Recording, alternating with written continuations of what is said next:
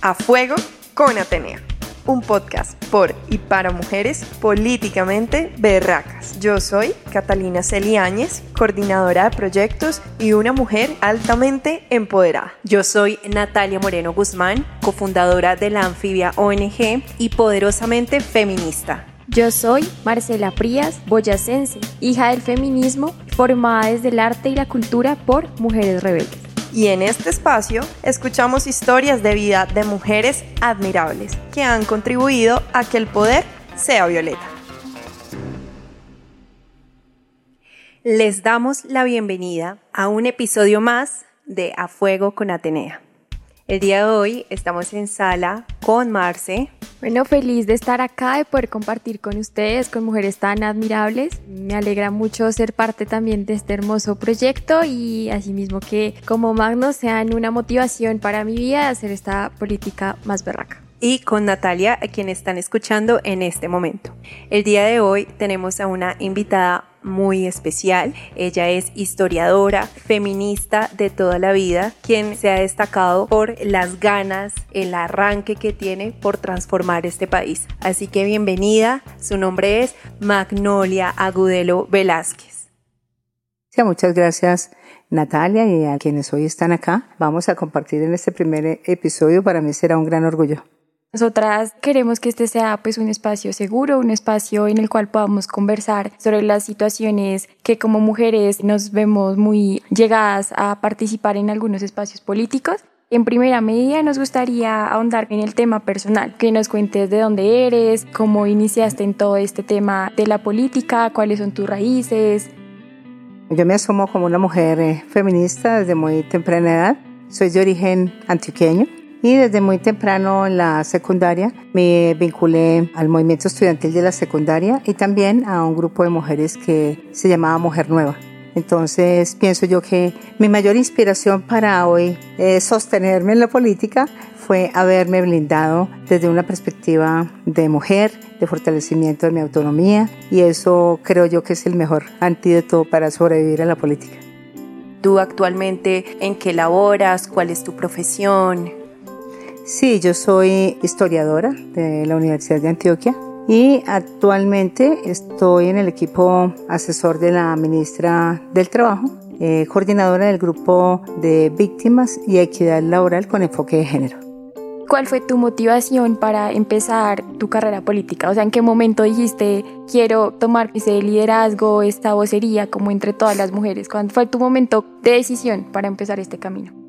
Bueno, mi momento de decisión fue una injusticia que se cometió en el colegio y eso me llevó a que perdimos todo el curso, entonces esto me llevó a liderar el curso y organizar una comisión a la Secretaría de Educación en Medellín. Y desde ahí surgió como ese afán y esa lucha por, por la justicia. Entonces pienso yo que esto me marcó y fue el camino eh, luego para ser una lideresa estudiantil en la Universidad de, de Antioquia en momentos muy duros para el país, que fue ese momento de exterminio contra la Unión Patriótica, porque eh, Medellín fue un epicentro de una proyección muy importante de florecimiento de la Unión Patriótica. Entonces yo me vinculé desde muy joven a la política, me vinculé con la juventud comunista desde los finales de los 70 y luego cuando surge la UP, pues eh, asumimos también ese liderazgo de Unión de Jóvenes Patriotas. Entonces pienso yo que esa vocación política también está desde mi casa porque mi padre era un liberal gaitanista. Creo que eso se conjugó.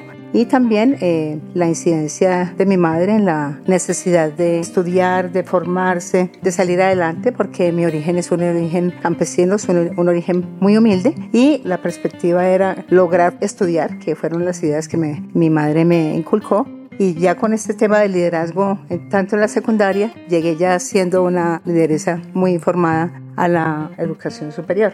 Entonces es ahí donde surge la idea y las ganas de la política, de transformar la política y de mirar a las mujeres en un escenario de la política, que para ese tiempo era algo bastante difícil, pero en un escenario de izquierda pues era un poco más llevadera la política en ese momento que decidiste ahondar en los temas de, de, mujeres, el término feminista yo creo que no estaba tan marcado como ahorita.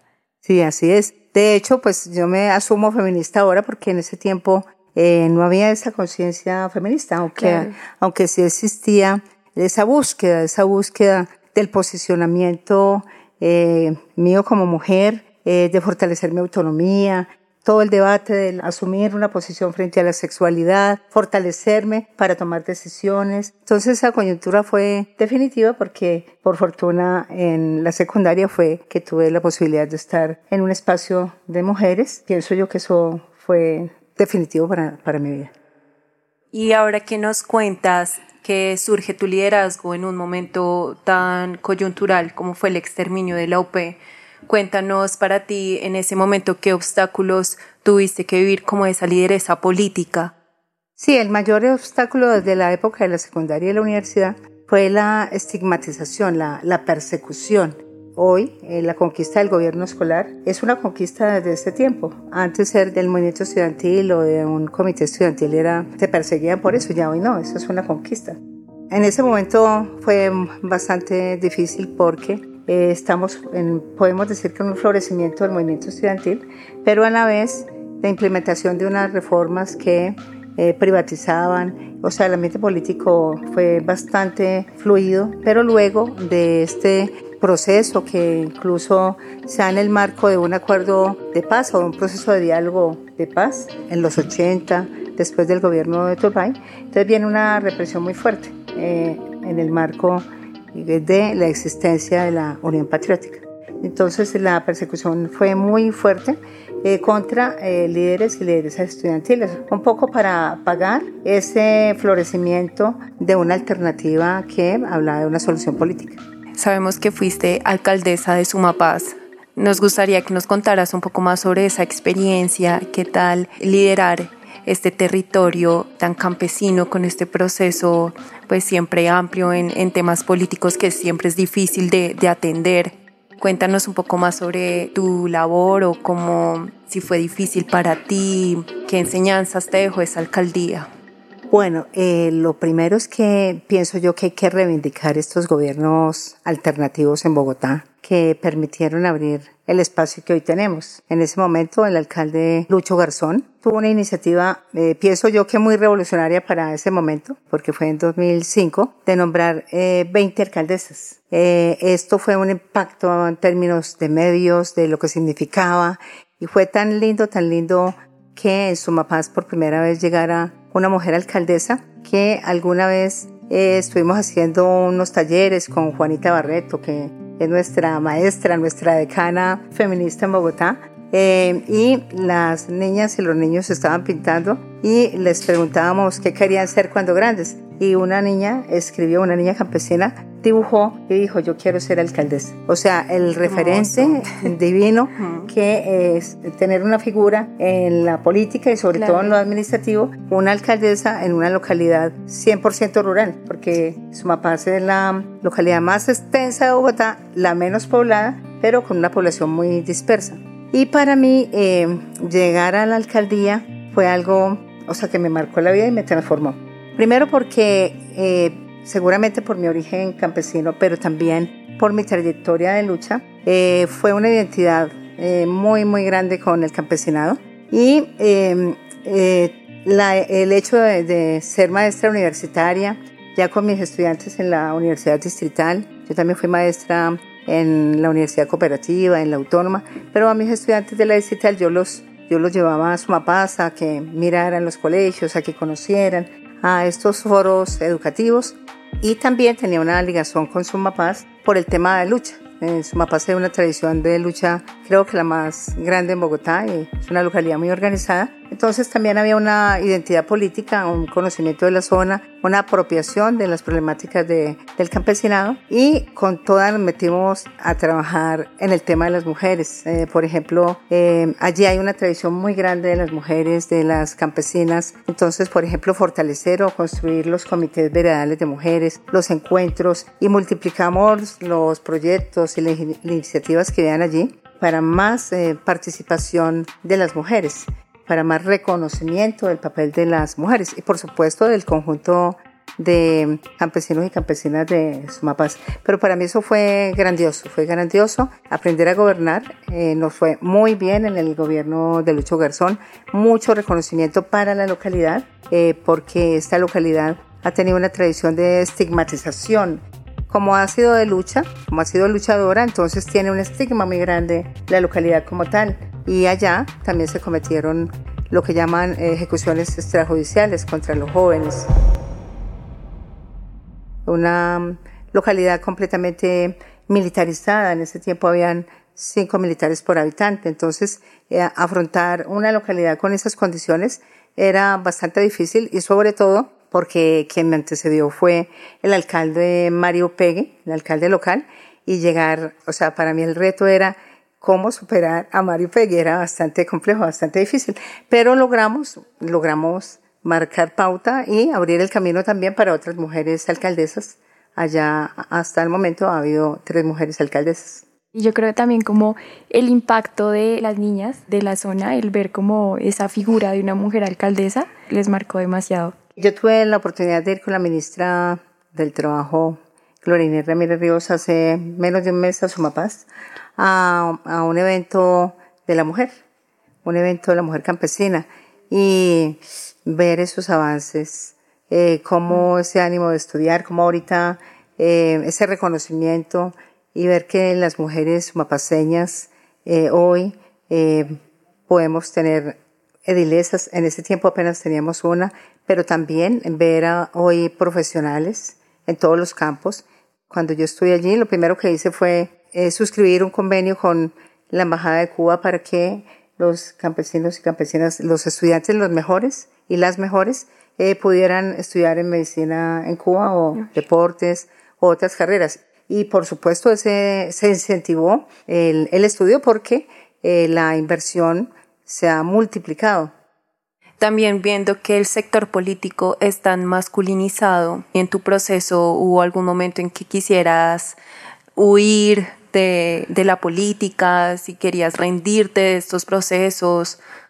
Pues bueno, el mayor obstáculo fue el terrorismo de Estado ustedes saben que estos días hubo un reconocimiento por parte de la Corte Interamericana de Derechos Humanos de un genocidio político desde el Estado. Ese fue el mayor, el mayor obstáculo.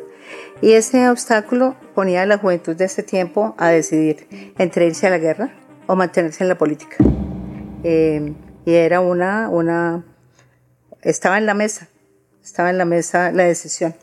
Y por supuesto, pues las propuestas, pero yo siempre he creído en la política y bueno, por supuesto que esa opción también tiene que ver con la política, pero yo asumí la política aún con los riesgos que tuviera. O sea, el mayor obstáculo es ese. El otro obstáculo eh, tiene que ver con eh, los temas de dar debates, debates contra el utilitarismo hacia las mujeres en los ambientes también alternativos, pero que gracias como haberme rodeado y tener esa visión de posicionar, del reconocimiento de las mujeres, de las jóvenes. Creo que eso nos ayudó también internamente a construir eh, espacios. Siempre nuestra política era también hacia afuera, con el movimiento estudiantil, con el movimiento de mujeres. Entonces eso ayudaba bastante. Pienso que hoy las mujeres estamos más en la política. Vemos hoy en el gobierno del cambio eh, cómo por primera vez hay una lista paritaria, por ejemplo, desde el pacto histórico. Hoy vemos unos gabinetes eh, ya más paritarios eh, y políticas públicas que están profundizando ese reconocimiento de, de las mujeres y sus derechos. En este tiempo somos conscientes que en algunos partidos de izquierda también se vive como ese, ese machismo que se tiene interiorizado desde tu punto de vista, cómo se manejaban estos temas de género, digamos, en, en, el partido en el que tú ejercías. Entonces, ¿cómo, cómo lo mirabas desde allí? podemos decir que ese chip del patriarcado está instalado claro. aún en, en, quienes asumimos una alternativa eh, de izquierda y bueno, especialmente los compañeros. Y hemos venido avanzando, abriendo camino, eh, construyendo protocolos, por ejemplo, en el Partido Comunista, en el cual yo milito desde jovencita en la juventud y luego en el partido, eh, tenemos un protocolo eh, de prevención de violencias contra las mujeres y basadas en género. Eh, tenemos una eh, comisión que se encarga de investigar y hacer, o sea, hemos construido todo un camino para decir, primero, calladas nunca más, no vamos a seguir admitiendo porque mucho, por mucho tiempo en todos los espacios, esto era pues un problema eh, soterrado, pero que nadie visibilizaba.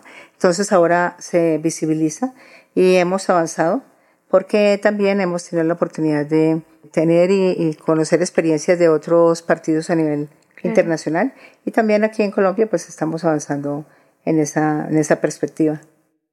¿Qué consejos le darías a la juventud de ahora que quiere asumir roles de liderazgo, mujeres lideresas jóvenes? Bueno, el mayor eh, consejo es estudiar, estudiar, estudiar y luchar. Ese es el mayor, el primero. y asumirse, o sea, asumirse con conciencia de mujeres. Porque, como decía Simón de Beauvoir, no se nace mujer, se llega a serlo. Nos construimos mujeres. Entonces, yo pienso que fortalecer esa eh, perspectiva, ese enfoque como mujeres, sentirnos orgullosas de lo que somos y representamos y fortalecer el autoestima. Yo creo que eso es lo más importante lo más básico y asumir los principios del feminismo, que es la no competencia entre mujeres, la no rivalidad, porque esa, esto está intrínseco en, esa, en ese sistema patriarcal. Entonces, es fortalecernos, fortalecer esas relaciones entre nosotras, es fortalecer las organizaciones, los espacios, la conversa, eh, es resolver todo con el diálogo y e irrumpir en la política. La política nos la ha mostrado como hombres, pero la política es el espacio para la transformación de, nuestro país y de todos los espacios donde, donde estemos, incluidos los espacios de mujeres, los espacios feministas. Es formarnos en una visión de lo que significa este país hermoso, multicolor, como dice nuestro presidente, eh, con una diversidad inmensa y eh, tener una vocación de país, de compromiso y entender que ese conservadurismo que existe, esa, esa intransigencia con lo diferente, con lo de, pensar distinto o tener una orientación sexual distinta, esto tiene que ver con la educación y yo por eso pienso que eh, la educación es la base fundamental pero la educación no hacía en el vacío, sino que todas estas políticas tienen que estar enraizadas en el sistema educativo. Por eso tanto en las organizaciones, en los partidos, el tema del el sistema educativo es central porque o si no, no podemos transformar, pero tenemos que tener la voluntad y la mente abierta para poderlo asumir, para poder eh, asumir ese liderazgo como mujeres. Porque en la política también está esa competencia. Eh, con hombres y mujeres, pero también entre mujeres. Entonces no puede existir esa competencia, más bien una emulación y más bien el fortalecimiento de los liderazgos, las escuelas de liderazgo de las mujeres y mostrar que la política, eh, cuando, bueno, dicen, eh, creo que una frase argentina me parece, que una mujer en la política transforma a la mujer, pero muchas mujeres en la política podemos transformar la política y por eso hoy tenemos temas centrales en el gobierno del cambio. Los temas centrales eh, de tener un Ministerio de la Igualdad, eh, eh, temas como las políticas del cuidado, como el Sistema Nacional de Cuidado, que en Bogotá hay unos desarrollos muy importantes. Bogotá siempre será pionera y es pionera en el país y tenemos que aprender de esa experiencia de Bogotá, de la que yo, a la que yo me debo porque me debo esa experiencia de Bogotá y quiero decirles que de mis amores, Bogotá. Sí, así como amo a mis hijas, como amo a mi compañero, o sea, entre mis amores está Bogotá. Se me vino a la cabeza una, una frase que aparece en la Nacional, para atreverse a estudiar y luchar es, es comenzar a vencer. Y creo que esa frase fue muy, como muy significativa en la nacional, que ahorita también es como un espacio de mucha resistencia eh, feminista, ¿no? En muchos, mm. en muchos ámbitos y que se ha venido como despertando a lo largo con colectivas y demás y como esas, esas organizaciones de lo que tú mismo hablas, creo que es súper importante recalcar, del que el feminismo puede empezar como a transformar vidas desde, desde la juventud, desde chicas que están estudiando en, en educaciones públicas, que ven un nuevo cambio y que le apostamos mucho como al gobierno del cambio ahorita. Entonces creo que eso de estudiar y luchar es súper importante. Claro, porque mira que en el yo estuve, eh, yo tuve la experiencia también como directora local de educación aquí en Bogotá, en cinco localidades. Y donde quiera que yo esté, trabajo el tema de las mujeres y de las niñas porque sé que ahí es donde está la gran posibilidad de la transformación. O sea, no es posible en millones de presupuestos, no, eh, no van a variar nada, sino eh, transformamos la cultura. Y transformar la cultura es dar el nivel o el reconocimiento a lo que significan las niñas y las mujeres en un país, eh, porque estamos banalizadas, estamos cosificadas y cada vez eh, se abre el mercantilismo. Eh, hoy el tema de los vientres de alquiler, todas estas cosas tienen que ver con una mercantilización de la vida. Entonces yo pienso que las herramientas las tenemos, las leyes las tenemos, la ley de, la no violencia contra las mujeres, la economía del cuidado, todas están. Y hoy estamos en un nuevo momento político que nos muestra que sí es posible.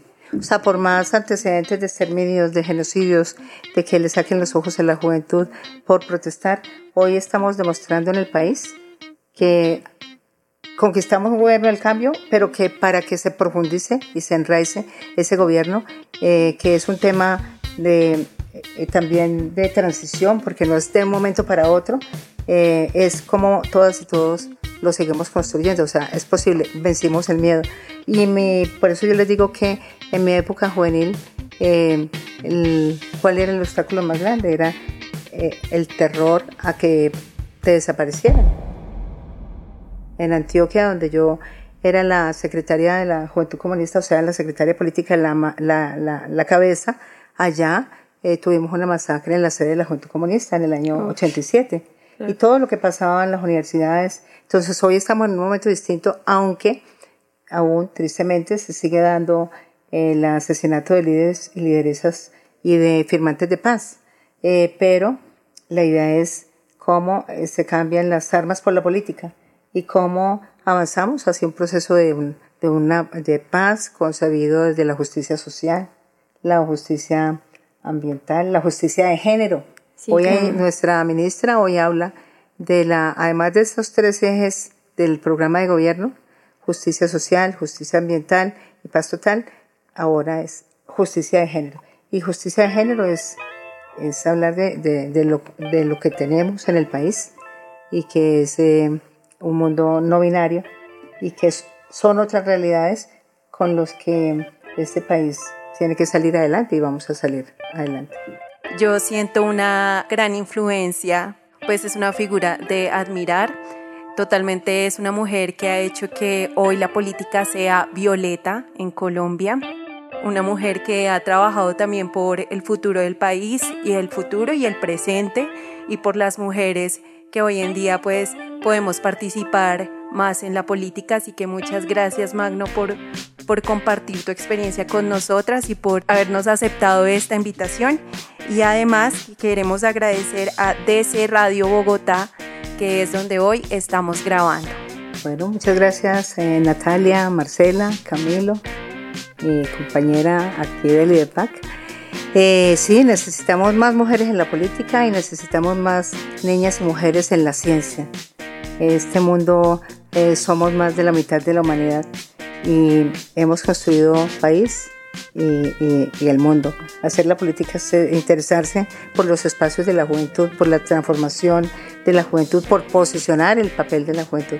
Hoy tenemos un nuevo momento político gracias a la juventud y a las mujeres. Es posible construir una paz con justicia social en Colombia. Y eso parte por el reconocimiento de, de, niñas, niños, de las mujeres, de los hombres, de su orientación, de su decisión política, de asumirse de izquierda o de derecha, como quieran, pero a construir país y, y a transformar. Así es hasta aquí llegó nuestro primer episodio y esperamos que esto sea una gran fuente de motivación y de inspiración para las mujeres que definitivamente queremos hacer historia.